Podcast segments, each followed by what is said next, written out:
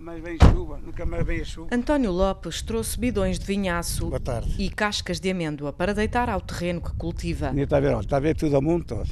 Os velhotes vão, não podem, os novos fogem, tudo seco, olha. Aquele ali era um amendoal, aquele era um amendoal aí, dava aí 50 roubas de amêndoas. O proprietário morreu, pronto, ficou tudo ao mundo. O cheiro do bagaço da uva já fermentada chega até ali à estrada antiga. Faz é de Villarreal a Mirandela, uma estrada antiga, era número 15. Na carrinha de caixa aberta também trouxe água de casa para pôr nas couves e nas Se oliveiras. for preciso, rego, se não for preciso, vou embora.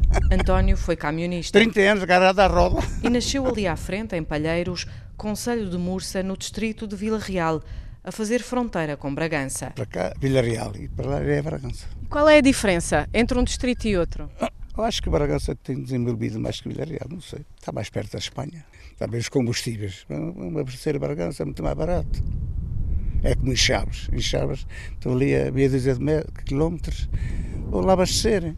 Aqui é, aqui é tudo a aumentar, tudo a aumentar, tudo a aumentar. Olha, ah, ai, espera aí o seu chapéu. O vento quer levar o boné de António, que já está roçado, mas ainda se nota a cor laranja. Ah, olha, isto era.